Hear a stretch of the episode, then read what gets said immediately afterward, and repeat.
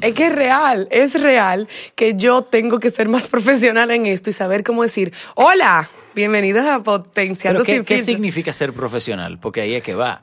Tú sabes que, que yo siento que ser profesional, como que tienen orden, tienen esquemas que los permite crecer y llegar al nivel próximo. Hablé como una coach. Pero, No, pero, pero no. ¿cómo que orden? O sea, tú, tú, tú has grabado 17 mil podcasts ya, ¿verdad? Y todos te han salido aperísimo. Entonces, ¿cómo tú me vas a decir a mí que tú necesitas un orden diferente al que ya tú llevas por ser, para querer ser profesional? Hola, Babeto. Eh, Vieron, es chulísimo. O sea, señores, te, te lo juro. Viste, pero estoy incluyendo al público, señores. Yo tengo cero modestia, como decía ahorita, de la gente con la que yo converso aquí. ¿Cuánta gente chula yo conozco? O sea, chula porque si empezó a escribirte no terminó hoy. Y esto fue real, esto no es para impresionarlo. Eh, pero... pues sí que me están diciendo algo y no entiendo. Yo soy Shaula. Bienvenidos a Potenciando Sin Filtro. Olvídense de mí. Hoy vamos a hablar un chin con Babeto. Babeto, sí, empiezo yo hablando. Babeto para mí, porque él está aquí, es porque es impresionante la alegría que se siente cuando uno está cerca de ti. Ese aura de, no de positivismo, porque tú eres bien realista. Y tú sabes que cuando yo hablaba con un amigo que tenemos en común y, y, y pensábamos cómo describirte, yo decía, el tipo tiene una inteligencia emocional cabrona. Sí, o sea, y, y a mí es algo que yo valoro mucho en ti, porque en lo poco que te conozco, pues si, si somos, si somos realistas y los momentos que hemos compartido, como que, pero percibo de ti como ese, ese centro que te permite ser y uno lo recibe y como que se, se pega y ahí uno dice, ay, pero él es chévere, pero él es honesto, pero él es, él es simpático. Tú sabes que es es- muy difícil, entonces, uno reacciona a ese tipo de cosas. Yo no sé cómo coger compliments. No sé cómo hacer entonces hago de que... Gracias. No, en serio, en serio.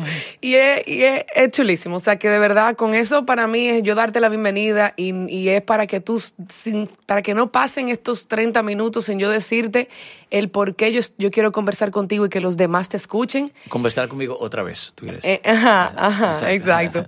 Y, y porque yo siento que se refleja tanto, porque es eso que tú tienes dentro, que es demasiado bonito. Es, es- muy chévere que tú me estés diciendo eso. Es chévere porque primero no sé cómo reaccionar y decir como, ay, qué chulo. La gente piensa "Ah, eso.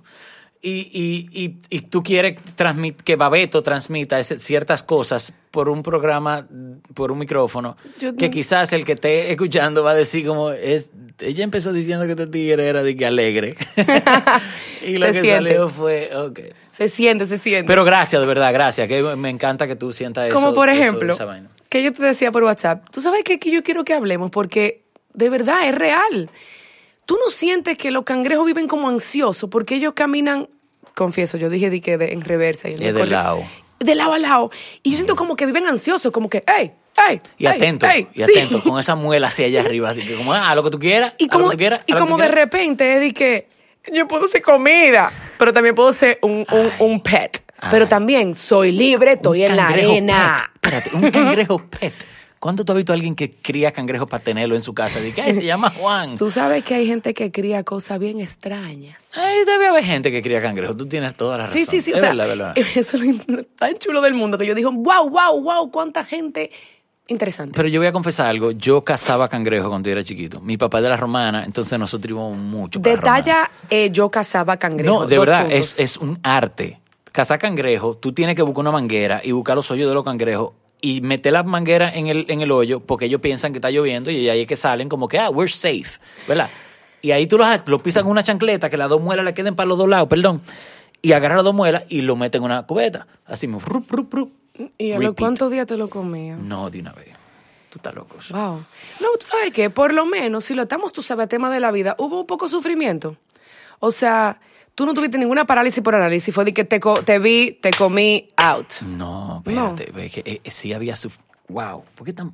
Es difícil, porque no es lo mismo hablar de por qué los cangrejos están ansiosos que, cómo, que cómo se cocina un cangrejo. Tú, los casinos... tú lo- ahora mismo me acabas de cambiar mi percepción del cangrejo. Ahora lo veo como unos seres tan sufridos, son una víctima de deja la que gente te- que no encuentra y otro, deja- pe- otro y deja animal que más yo grande. te diga cómo se cocinan Ay, dime. vivos. No. Ayer mi hermana hizo una vaina, un guiso de cangrejo y yo estaba loca por comérmelo con totones. Buenísimo. Ah, no, espérate, ah, no, espérate. Cuando ellos ya terminan en tu plato, a ti se te olvida como ellos gritaron en la olla. Yo me lo imaginé como a la patica para arriba. No, sí, y botan una babita. ¿De verdad tú quieres que yo siga comiendo cangrejo? No, O, o lo declaro hacer- en veda forever. de otra cosa. Lo declaro en veda forever. Yo soy la, la, la, la propulsora de la veda del cangrejo para siempre. Por Babeto. Mejor conocido Tú- como. Tú puedes llegar a un restaurante y pedir un cangrejo tranquila, que no te lo van a cocinar antes, o sea, que no te preocupes. ¿Qué otra cosa tú hacías así chula? Como, bueno. En mi infancia. Sorry por aquellos que le, son vegan. No, tú sabes qué es lo que pasa, que, que eh, yo me considero de, de la infancia, de los últimos que, que, que, que corrieron por la calle. Ya ahora mismo tú no, tú no ves muchachitos patinando por la tiradante de que, yeah, a los 7, 8 años, como si no pasa nada. Eso tú no lo ves. Es verdad. Ahora está todo el mundo dentro de su casa. Yo me considero como parte de las últimas generaciones que sí patinaron. Entonces, ¿qué, qué yo hice en mi infancia? Yo me partí tobillo, yo eh, eh, armaba rampas en, en la calle con blog y un playbook que nos encontramos en un zafacón y, y salió una doña, un, un durísimo, salió una doña de una vecina con un mentiolé grandísimo y se gastó el mentiolé en mi cuerpo por, por el estrellón, ¿verdad? Yo soy parte de esa generación que bregaba en la calle, que no importaba que den las 7 de la noche, que mi mamá sabía que yo iba a llegar, ¿entiendes? Y yo estaba encaramado en una mata y yo escribía mi nombre, no en allá aquí abajo, allá arriba, este, este es mi posito, como le decíamos, este es mi po- ah, en la romana, donde te dije ahorita, Ajá. teníamos también, hay un, hay un central romano, no sé si tú lo conoces. En Sí, Central sí, Romana hay una, hay un, hay la costa que da hacia el club de la costa, valga la redundancia. Y ahí teníamos, nosotros nos metíamos en la costa y, y- y- cogíamos espacio, como que eran las casas, y, guardábamos medallones, y 10 años después fuimos a buscar los medallones, y estaban ahí todavía todo podrido. Mi infancia fue muy ápera. ¿Qué tú tienes todavía hoy en día de tu infancia que todavía, o sea, que permanece en ti? Eh, eh, Yo creo que el aventurismo, como que el atrevimiento, el decir, no me voy a trancar en estas cuatro paredes, eh, quiero ver lo que hay allá afuera, quiero ver lo que hay en qué parte de la República Dominicana yo no conozco, por ejemplo, eso a mí me encanta hacerlo. Eh, entonces sí, yo creo que el aventurismo se sabes- mantiene. Tú sabes que yo, o sea, ahora tú me lo estás contando y yo que te sigo en las redes, se la vamos a poner en la descripción. eh, es es súper chulo ver cómo tú publicaste tu trabajo, claro, porque es lo que día a día te permite entregar tu talento, le llamamos trabajo. Y pero también de lo que tú ves, como, como lo que mis ojos ven. Sí, sí, que hay sí, cuentas que son sí. así, pero... Y, y siempre se mantiene esa aventura, ahora que tú lo dices. Sí, sí, sí, sí. A mí Para ti te, da creatividad mantenerte conectado como ese niño interior. Hay, hay gente que le dice, eh, eh, qué buen ojo tú tienes, y no es eso, es que, además, si yo, por ejemplo, el, el lunes y martes pasado me fui a, a- a grabar en Los Haitises, El Salto del Limón y, y Las Ballenas. Nos contrataron a, un- a- a dos am- amigos míos y a mí, nos contrataron para ir a grabar imágenes de eso y mandarlas a un sitio. Pero lo que yo publicaba de ese viaje era literalmente mi experiencia, no era lo que yo iba a mandar Claro. hacia, hacia... El producto final. Exactamente, no, ni siquiera el producto final, porque lo grabábamos, lo metíamos en un disco duro y se mandaba. Pero, pero eh, es una cuestión de, de compartir experiencias. Tú te puedes ir para el malecón y decir, yo estoy sentado ahora mismo un martes a las 3 de la tarde, sentado en el malecón viendo la sola y, y a la gente le va a gustar eso porque quizá no puedan estar en el malecón sentado y dice, coño, qué chulo. Yo creo que es una cuestión de experiencia, de compartir experiencia, ¿entienden? ¿Y eso de compartir experiencia es lo que te llevó a hacer lo que tú haces hoy en día? ¿O tú sientes como que las cosas se fueron dando Eh. y ya tú eres un creativo en el área de, de la cinematografía? Mierda, como yo entré en el cine, yo le digo cine, aunque yo nunca he hecho cine, pero yo le digo cine como quiera, eh, porque eso fue lo que uno estudió. Ok. Estudié cine en Nueva York, yo estudié cine. Eh, yo estudié, a mí me, yo entré en la materia de- del, del filmmaking muy extrañamente. Yo una vez me compré un DVD, hace muchísimos años, 2000, 2001, 2099, de The Thomas Crown Affair, la Me película. encanta esa película. Esa película es increíble. Wow. Y la compré porque entré por primera vez a un Mr. Movies, que existía en ese momento, Wow. y lo vendían en 95 pesos.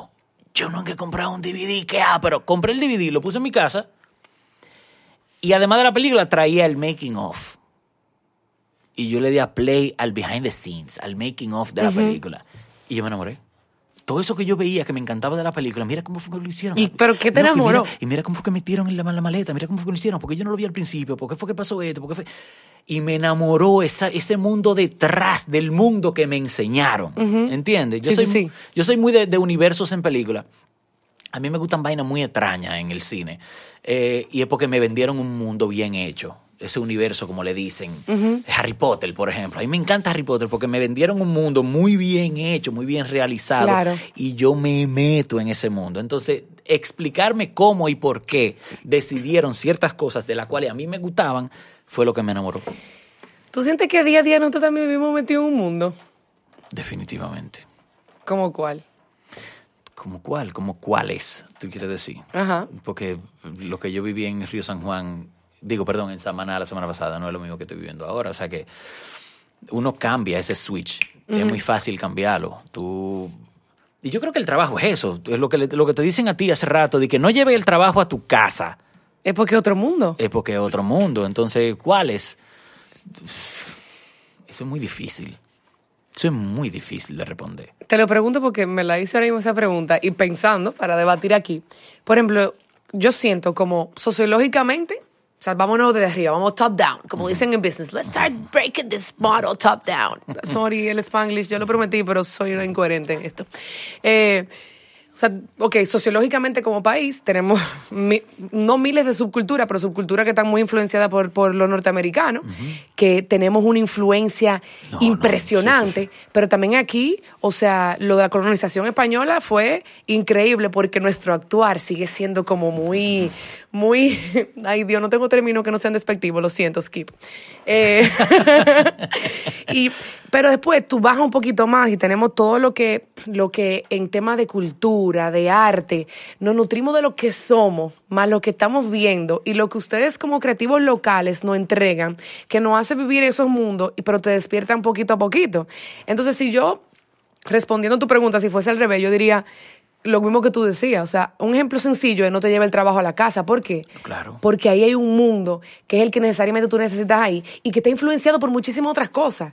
Pero para ti, Babeto, por ejemplo, ¿cuáles son esos mundos que tú constantemente vives que te ayudan a ser creativos? Creativo. Es que vuelvo a lo mismo, se me hace casi imposible respondértelo, porque si yo estoy, si a mí me contratan para hacer una foto, a mí nunca me han contratado para hacer foto, pero, pero la gente dice, loco, me encantan tus fotos. Entonces, si yo estoy haciendo fotos en un sitio, es diferente el mundo a, a como si yo estoy haciendo algo audiovisual. Entonces, es, es muy, es que es que es casi imposible definírtelo. El mundo del trabajo mío, para definir trabajo, porque la frase también de, de si tú haces lo que te gusta, tú no trabajarás un día por el resto de tu vida, ¿verdad? Eso, eso también es real, porque Sí. es, es, no, pero es casi difícil no llevar el trabajo en esa situación, no llevar el trabajo a tu casa. Porque si a mí me agarra la musa de la creatividad a las 3 de la mañana en mi casa, yo me paro, yo me paro de mi cama y trabajo. Claro. ¿Entiendes? Y eso es llevar el trabajo a tu casa. Pero en ese momento yo quiero escribir una vaina, yo quiero decirle Pero mira este concepto y vamos a coño. ¿Qué parte de el mundo de fuera del trabajo tú llevaste a tu mundo de la casa que se quedó en ti y te despertó algo que creó otro mundo? Mm, te perdí. Wow. Welcome to my life. Óyeme, óyeme. El creativo, para poner un término, es creativo el 100% del tiempo. Aunque uno esté cenando, aunque uno esté vacacionando, aunque uno esté, la mente no deja de funcionar. Y ese mundo, el mundo creativo que uno lleva adentro, no, no- es, es siempre. Es siempre. Eh, No, tú, eso tú no lo divides, tú no tienes, tú no sabes poner un slash. Ok, llegué a la casa. Sí, no llevé el trabajo, no llevé el estrés, no llevé el, el momento eh, eh, negativo que tuve al mediodía en una reunión, que, o no llevé el momento que no me aceptaron un proyecto, o no llevé el momento que no le gustó al cliente un proyecto. Eso no lo llevo a la casa. Ok. Pero el momento creativo, ese mundo creativo no deja de existir. ¿Y tú sientes que todos somos creativos? Sí, sí. Hay una frase y a ti no te gustó, no te gusta lo del Spanglish, pero no sé cómo decirlo en español y, y me ayudan ahí. Beauty is in the eye of the beholder. Cristian también puede hablar aquí. Eh, Sí. La, sí. La belleza está en el ojo del que lo admira. Exacto. ¿Entiendes? Es tan simple Sí, sí, como eso. Eh, Una persona, mi mamá, no es fotógrafa, es profesora, y de repente veo una foto de ella que yo digo, pero ¿qué es eso? ¿Pero qué es mami? ¿Pero y es y esa vaina? Claro. Y es porque ella agarró su celular con pixeles bajito y tiró una foto que yo dije, eso es un ojo creativo y lo que es profesora. ¿Entiendes? Entonces sí, yo creo que todo el mundo tiene un- una vena creativa completamente. Te pregunto porque hay este, este, o sea, esta, esta concepción de que el creativo necesariamente tiene que crear algo o que se venda o que se sienta. no. Y, y te lo digo porque incluso internamente en mí, antes de salir con, con, con este, mm, más que proyecto, con, antes de salir con esta idea en equipo, con muchísima gente, de, de hablar, yo decía, pero es que yo no soy creativa. Pero después, haciendo como todo un análisis. sí eres creativa. Exacto, haciendo todo un análisis, yo dije, ¿tú sabes qué? La creatividad no necesariamente tiene que ser tangible. Entonces, por eso te pregunto, porque yo sé que tiene que haber muchísima gente que piensa, no, yo no soy creativo porque yo no tengo Pero- arte pero para eso. Vamos a ponértelo de esta manera. Una canción, para no decir una película, una Ajá, canción. ajá. Hay gente que le encanta, que es su canción favorita, hay gente que la odia. ¿Entiendes? Claro. Es lo mismo. Es Beauty's in the Eye of the, of the Beholder, una película que ganó el Oscar, vamos a decir Parasite. Que el que no la ha visto, vaya a verla porque es una monstruosidad. Pero hay gente que la va a ver y no le va a gustar, aunque la película sea una monstruosidad. Y hay películas malas, eh, Fast and the Furious, que hay gente que le encanta y hay gente que dice, ¿cómo te va a gustar eso? ¿Entiendes? Da- da- viendo el otro aspecto, de la otra, el, otro, el otro lado de la moneda, todo el mundo es crítico. Y tú sabes que el influencia mucho crítico. el mundo que tú estés viviendo en ese momento, lo que se Ah, está no, claro. desarrollando Ah, no, claro. ojo. No, y el mood. La- el sentimiento que uno está en ese momento, feliz, yo estoy feliz, yo estoy triste, yo tiro una foto feliz, tiro una foto triste, son dos fotos completamente diferentes, aunque sea el mismo sitio. Pero tú dijiste algo ahora mismo y volviendo a como yo te veo, también, o sea, yo siempre te veo feliz y es obviamente que no siempre estás feliz y nadie está tratando de obviar eso, pero tu inteligencia emocional, ¿cómo? O sea, así siendo de que very blunt, ay Dios, siendo bien honesta, ¿cómo, cómo tú logras esas emociones que tú llevas dentro, desligarla de tu trabajo, de lo que tú entregas y de ti mismo en ese mundo? ¿Tú sabes cómo yo veo la inteligencia emocional? Como tú le dices. Inteligencia, inteligencia emocional, uno, la, uno la, la- la traduce a paz mental. La paz mental es lo que todo el mundo busca. Todo el mundo busca su paz mental, todo el mundo busca eh, eh, cómo sentirse en armonía, ¿entiendes? Con uno solo y con el prójimo. Entonces, hay una frase que a mí me encanta, por amor me mudo a China y por mi paz mental me devuelvo. Eso significa que, para poner una relación amorosa, Claro. me enamoré de Chaula, estoy enamorado de Chaula y, todo está- y todo va muy bien. Me mudo a China con Chaula. Si Chaula al final no me da lo que todo el mundo busca, que es paz mental, me devuelvo de China. ¿Entiendes? Entonces, la paz mental yo creo que es lo más importante en, en la inteligencia, inteligencia emocional. Uno no puede actuar por impulso. El que actúa por impulso, mm, lamentablemente no es ¿Y inteligente. qué tú haces cuando te llegan esos impulsos? No es que tú lo piensas, es simplemente pensar y organizar tus ideas y Pero hay microsegundos que, que a veces Los microsegundos este, tienen mucha información. Los microsegundos, cuando tú dices, mira mi train of thought, ¿cómo se dice train of thought en español? Eh, eh, mira- línea de pensamiento. Mira mi línea de pensamiento. Gracias, profe. Y tú te das cuenta que en un segundo tú pensaste una cantidad de cosas y eso te llevó a tomar una decisión. Cuando tú separas tu línea de pensamiento por etapas, tú dices, loco, eso pasó en un segundo. Pero tú dijiste algo muy importante, o sea, tú tienes, tú puedes controlar esa, ese, esa línea de tiempo dentro de Ah, tu no, pensar, sí. porque tú tienes una paz que tú has construido dentro de ti. Pero carajo, ¿cómo tú llegaste ahí en el sentido de que también hay varios aspectos de la vida que yo puedo decir, ok, en el aspecto profesional, esta- esto que estoy viviendo ahora mismo me da paz. En el aspecto emocional, puedo trabajar estos temas para encontrar la paz. En mi aspecto personal, sigo peleando con X o Y monstruo, pero estoy ahí. Pero ¿en qué momento tú, y te lo pregunto a ti porque para mí si tú eres una persona que tiene eh, eh, eh, esa inteligencia emocional, ¿cómo tú logras converger en, en un microsegundo todo eso para entregar la mejor versión de ti y que te permita seguir creciendo a ese timeline que hablábamos? Yo creo que eso se define en, en Rosalía Ramírez. Rosalía Ramírez se llama, es mi mamá. Y a mí me criaron bajo esa sombrilla de, de y no, y no es un que me importismo, porque el que me importismo abarca muchísimo más cosas negativas, pero, pero es como, coño, perdón, haz el bien sin mirar, sin mirar a quién. Eso te lo enseñaron en primero de primaria, hasta en la Biblia yo creo que dice esa vaina. Es, y otra frase que, que también te enseñaron en primaria, no le hagas al prójimo lo que no te gustaría que te hagan a ti es definir ese tipo de cosas. No es tan difícil. Pero tú sientes que la definimos acorde a los estándares de la sociedad o dentro no, de ¿qué sociedad? No, la sociedad a mí me crió a, a, a crecer, nacer, reproducir y morir. Pero por eso, ejemplo, eso es lo más aburrido que existe en el mundo. Babeto sería el mismo aquí en Asia y en Marruecos. Igualito. Y si por en temas de relaciones personales, no es lo mismo tú tener un intercambio con una latina con una asiática y con una árabe. Entonces, Eso es cultura. Ahora, ahora vamos. Eh, robar es bueno. No. No, no es bueno. ¿Entiendes? Hablarle mal a alguien es bueno. No. No, no es bueno. Entonces, si yo me junto ahora mismo con un árabe allá al lado, vamos a tener una conversación. No, y... Vamos a llevar esa conversación a algún sitio. Porque quizás los dos sabemos que elevar esa conversación a algún sitio interesante es por el lado positivo, no por el negativo. No, y totalmente. Y te lo pregunto, no porque no esté de acuerdo contigo, sino porque muchas veces cuando uno habla de eso, de hacer el bien sin mirar a quién, mi mamá, mi mamá siempre dice, algo bien cómico, que decía, a mí el colaborador o la persona que esté cerca de mí, que me quite el sueño de noche, sale de mi vida.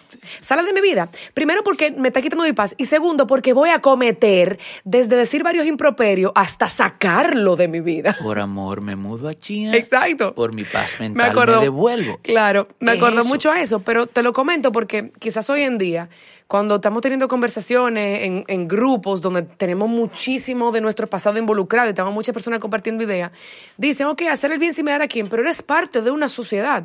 Y me gustó mucho lo que tú dices, porque los ejemplos que tú pones, lo que yo quiero que la gente se sitúe y diga, ok, pero Babeto no está diciendo que en la China él va a ser otra persona. Él está diciendo que él va a tratar con respeto, que es un valor universal. Universal completamente. Y ahí voy a otra cosa que admiro mucho de ti desde tu inteligencia emocional tú emanas respeto.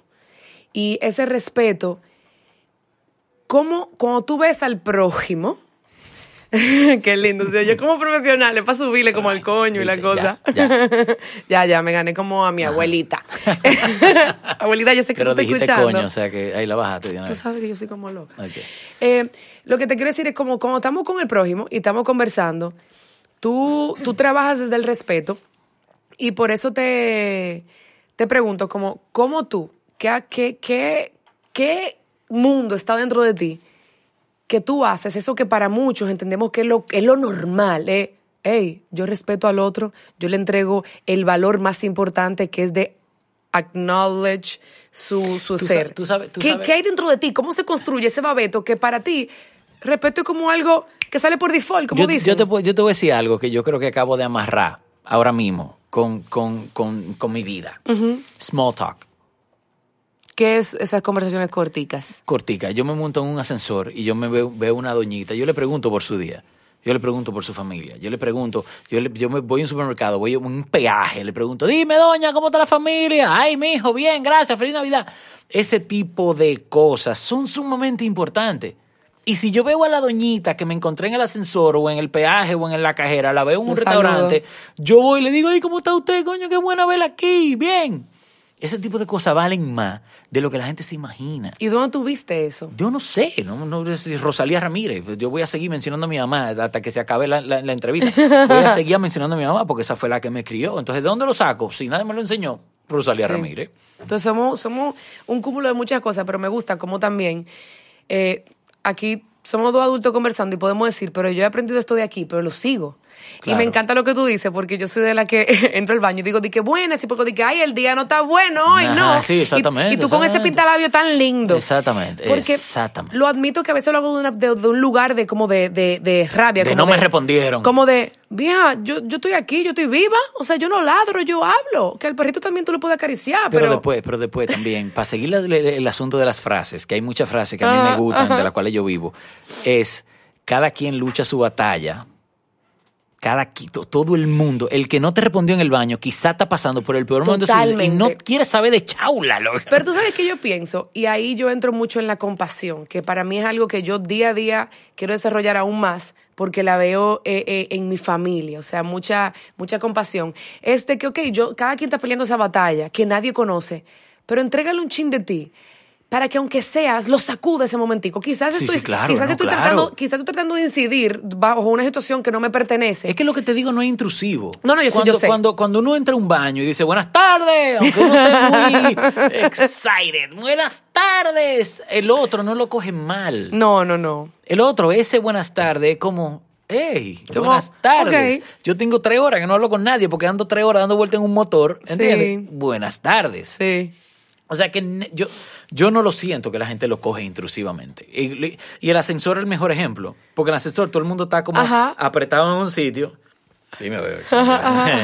Dime, bebé, ¿y ese codo cómo está? Sí, sí, ¿Todo no. bien? Ok. Yo soy esa persona de que, ¡ey!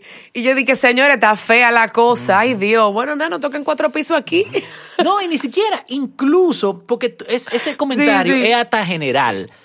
Mira a alguien a los ojos Sí. Y preguntarle por su familia. Si esa persona está pasando por algo de su familia, se siente querido, se siente eh, como, como que, wow, no estoy solo. ¿Entiendes? Y tú sientes que tenemos mucho de eso. Para nada, para nada. Pero ¿por qué tú crees? Y este- te digo que esa es una muy buena pregunta, porque nosotros los isleños, no los dominicanos, porque los dominicanos somos sumamente alegres, pero eso es una cuestión de ser isleños. Los isleños, el, el- el país es un patio, ¿verdad? Entonces los isleños somos alegres porque conocemos una cultura muy definida, muy y nos criamos bajo esa sombrilla, para mencionarla de nuevo, la famosa sombrilla. Como estereotipada. Exactamente, pero es un estereotipo muy ápero el dominicano. A mí me encanta. y isleño, porque Sí. no podemos decir que en la Bahama no es lo mismo, no podemos decir que en. Jamaica no es lo mismo, no podemos decir que en Cuba, claro. Puerto Rico no es lo mismo. Es una cuestión de ser isleño. Entonces, eh, yo creo que sí es difícil verlo en la gente y me lo encuentro extraño por lo que define el dominicano. ¿Entiendes? Y por ejemplo, tú que trabajas en muchos lugares del país, pero también has trabajado fuera, pero también has trabajado con gente de fuera que vienen al país. ¿Qué tú sientes que es una constante de todas las cosas que tú ves? Te pregunto porque para mí tú, o sea, desde... Pero en el trabajo o... En la, en, en el, en la manera de vivir, en el modus operandi del ser humano, cuando llega o se presenta, cuando llega a una isla o se presenta ante un isleño. Por ejemplo, tú que has tenido oportunidad de tener un exposure, quizás muchas personas que nos están escuchando no han tenido, ¿qué tú sientes que tú recibes cuando la gente se pega, que se, que se No, le pega de eso, ti? Eso es una muy buena, eso es una pregunta muy interesante, porque yo hice una gira el año pasado con Juan Luis, a hacerle foto y video, ¿verdad? Y empezamos en Curazao, después fuimos, hicimos Colombia, Venezuela, eh, luego hicimos los Estados Unidos, eh, y el trato que hubo entre Curazao, Colombia, Venezuela y los Estados Unidos es completamente diferente. Sí. En los Estados Unidos, eh, y, y tú podrás saber un poco de eso, eh, Cristian, de existen los union. Entonces, tú tienes que mantenerte bajo unos lineamientos y si esos lineamientos no se cumplen, tú simplemente doblas la página. En Colombia o en, o en Venezuela o en Panamá, eh, perdón, Colombia, Panamá, perdón, y Curazao, lo que pasaba, pasaba y todo el mundo estaba en la misma página y todo el mundo estaba como que, como que vamos a ayudarte, estamos bien. En los Estados Unidos era más lineamiento. Yo tengo que hablar con el jefe de seguridad para que él sepa que yo soy el fotógrafo que va a pasar por estos sitios antes de... Y eso lo hace un poquito más incómodo, lo hace un poquito menos... Lo hace un poquito sentir más trabajo, ¿entiende? ¿Tú sientes que la mentalidad de crecimiento, y aquí me, me- me ubico como país, o sea, como países en, en- en vías de desarrollo, y le vamos a llamar crecimiento, la mentalidad de crecimiento o la situación de un país que está creciendo da apertura al cambio para hacer ese, esa prueba de error versus los países que sienten que ya tienen una estabilidad y por eso son más Esa, película, es- es- esa, pregunta es tan profunda que yo no te la voy a responder. No, o sea, Es que, es que tú, tú ves, yo, yo te- yo puedo hablar de esos tres ejemplos, pero wow. es que yo siento, yo, yo siento que sí, porque, ok, vamos a quitar los países. No es lo mismo el Babeto acabado de graduar de la universidad que el Babeto ahora. No, no. Entonces, espérate, vamos, vamos, vamos a deconstruir. ¿Pero de qué estamos hablando? ¿De trabajo o de inteligencia emocional? No, no, estamos hablando de la apertura. Por ejemplo, tú me estabas contando cómo tú recibías de parte de, de la gente ese que se, se, se le pegaba a tu espíritu isleño en X o Y países, pero en, en un país que es una potencia ya tenía un poquito más de estructura y quizás tu forma de interactuar no cambiaba, pero se ajustaba, Sí, se ajustaba, a se lo que tú tenías sí, que sí, entregar. Entonces, que yo te pregunto, ok, entonces eso quiere decir, estamos asumiendo aquí, eso quiere decir que si yo estoy en una situación que yo necesito cambiar, crecer, aprender, yo estoy más abierto a recibir. Ah, no, Pero claro. si yo me siento ahora mismo en el ámbito de, en tu, en tu caso, que yo sé que no, es el- que no es porque tú siempre estás en apertura, eh, si yo siento que ya en este aspecto, vamos a decir cine, o un aspecto específico de la fo- de la, del, del film, tú ahí estás pulido, tú tomas con pinza las críticas, las recomendaciones, Ah, las no, reco- claro. Entonces, por eso es, o sea, si lo, quitándole, fíjate como quitándole el tema de país, yo siento que es así, o sea, somos más abiertos cuando estamos en vía de crecimiento en algo que no tenemos la seguridad, pero cuando estamos seguros de que, ok, gracias, pero yo quiero que tú lo pongas a la derecha. Yo voy a amarrar esto a lo que te dije ahorita, que todo el mundo es crítico. A mí me encanta leer los comentarios de los videos que yo hago. Me encanta. ¿Por qué? Porque todo el mundo es crítico. Y si yo veo un comentario que es un poquito eh, eh, eh, que pudiese enseñarme a mí como creador algo, yo interactúo con esa persona. Yo hice un video de Ale Ferreira hace unos años y hubo un comentario que me dijo, "Pff, ese video no tuvo ni pensado, llámame y yo te hago un video, un mejor video quizás no es, no- no- ese- esa persona no, no lo pensó antes de escribirlo y yo le escribí a esa persona. Le dije, oye, brother, yo soy el creador del video, yo necesito que tú, me- que tú a mí me digas que ya que tú eres un creador de videos audiovisuales, ¿qué tú hubiese hecho diferente? Y le expliqué cómo salió el concepto del video, que a mí me encanta, ese video a mí me encanta. Y la persona no tuvo cómo responderme. Pero si hubiese tenido como responderme y llegamos a un thread de una conversación entre él y yo, Súper yo digo, bárbaro, sí, que eso está perísimo. Eso lo hubiese hecho, hubiese quedado mejor. Eso, eso es estar abierto, eso, ese, ese, ese- eso, eso que tú me estás diciendo de, de recibir, de, de ese openness. O sea, que no necesariamente tiene que ser que estemos en un estado actual de crecimiento, es un, es un, es un, es un, minor- es un way of being. Completamente, completamente. Es aprender, uno nunca deja de aprender. Yo voy a seguir dando frases que uno tiene la vida entera eh, escuchando, pero si uno se lleva de eso, es de verdad que mejor. ¿Sabes qué? Hablando de aprender, ¿qué son tres cosas sin filtro que tú quisieras crear para dejar un legado? ¿Y qué son tres cosas que tú sientes sin filtro que la gente no puede parar de aprender? No, Chaula, no, es, es que, es que yo no soy, yo no, no soy esa persona. Yo no soy esa persona, de verdad, de verdad. A mí se me hace muy difícil. Sí, yo creo que yo tengo una muy buena inteligencia emocional. Sí, sí, yo creo que sí. Lo voy Entonces, a decir en voz el- alta. Pero decirle al otro lo que yo hago para, para tener ese, ese que no, no me sale. Pero lo, lo dijiste sin decirlo. O sea, yo creo que todos debiéramos aprender a tener una inteligencia emocional. Cada quien la aplica como sea y No, sea. ah, no, eso es interesantísimo. Eh, Inteligencia emocional, como te dije ahorita, se amarra a la paz mental. La paz mental para todo el mundo es diferente.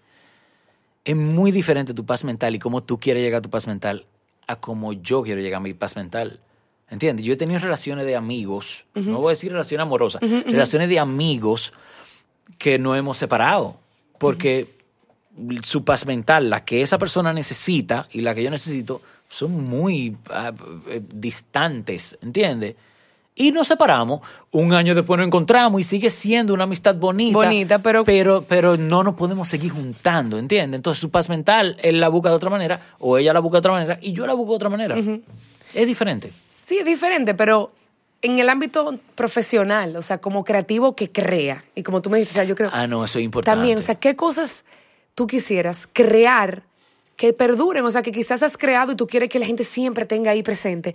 O quizás todavía no has creado, pero tú dices, mira, sin filtros, sin tabú, sin tener ningún pero, estas son cosas que yo quiero crear y que se queden, porque van a reflejar esa parte de mí que me inspira y yo la quiero entregar al mundo. Mira, como te dije ahorita, yo estudié cine, ¿verdad? Pero a mí, yo, a mí, me- a mí me, me llama mucho la atención los documentales. He hecho unos cuantos documentales institucionales, pero siguen siendo documentales, la investigación y todo eso alrededor. Y yo creo que en los documentales es que está la, la respuesta a esa pregunta. Ok. Yo creo que, que crear cosas con las cuales las personas se identifiquen y que, y que te, aunque no se identifiquen, que, que le llamen la atención y decir, ok, yo quiero aprender más de esto. En un mini documental, por ejemplo, un documental que dure cinco minutos. Vamos a hablar de una cosa, la tambora dominicana. Me voy a ir muy lejos, muy lejos. Voy a cambiar el tema, pero la tambora dominicana, ¿dónde, si tú quieres buscar y aprender de la tambora dominicana, dónde tú lo buscas? Wow, lo que me, lo que me dé Wikipedia. Y Wikipedia no te da nada. No. Y en YouTube te va, te va a salir una entrevista del 86 de, Catabé, de Catarey. ¿Entiendes? La tambora dominicana no tiene. Y crear un mini documental de tres minutos no es nada. Es hacer, investigar. Yo quiero un documental. Y el que lo vea lo va a, lo va a llevar a investigar aún más. Y así creamos ese. Yo no sé si, me estoy, si estoy hablando No, mal ese disparate de lo que es, ecosistema. pero eso mismo es, es crear cosas que la gente le interesa investigar más. Querer aprender. ¿Entiendes? Y eso es lo que tú quieres. Eso es lo que yo quiero. Tú me preguntaste que a mí me gustaría eso. Y tú hacer cosas que la gente le llame la atención y quiere investigar más. Y yo te doy las gracias porque yo, o sea, ju- tú hablando ahora mismo, me, me inspiraste a, a- a muchas cosas que quiero crear para que dé más. Y te doy las gracias por, a- por estar aquí hoy. Vamos a terminar con, con yoga guiando. ¿eh? No, no, como- no. De verdad, por- gracias por estar aquí hoy, porque yo sé que hay mucha gente que a veces nos puede poner en palabras muchas cosas de las que estamos pensando. Lo bonito de estas conversaciones es que no estamos inventando la rueda. Claro. Simplemente le estamos poniendo palabras dentro de un idioma a muchas cosas que otros piensan. Pero de verdad, es, es bien chulo verlo, como, como todo lo que hablamos se resume a yo quiero entregar lo mejor de mí y crear desde donde yo sé. Claro. Aquí. Es que uno no puede dar más que lo que uno sabe. Y saber lo que uno no sabe. Saber lo que uno no sabe. O querer aprender lo que uno no sabe. Wow. Señores, síganme en las redes sociales. Esto es Potenciando sin filtro. Síganos en Instagram, en Spotify. Es que me mandaron más una tarea, yo tengo que aprender, pero vamos, vamos ahí, vamos ahí, vamos ahí. Apple Podcast y seguiremos entregándole plataforma. Pero de verdad, coméntenme, díganme, involúcrense, comenten al invitado y sigan esta conversación. Lo chulo es uno, uno expandir. Gracias, Babeto, te Gracias quiero. a ti. Y a ustedes, gracias por seguir escuchándonos.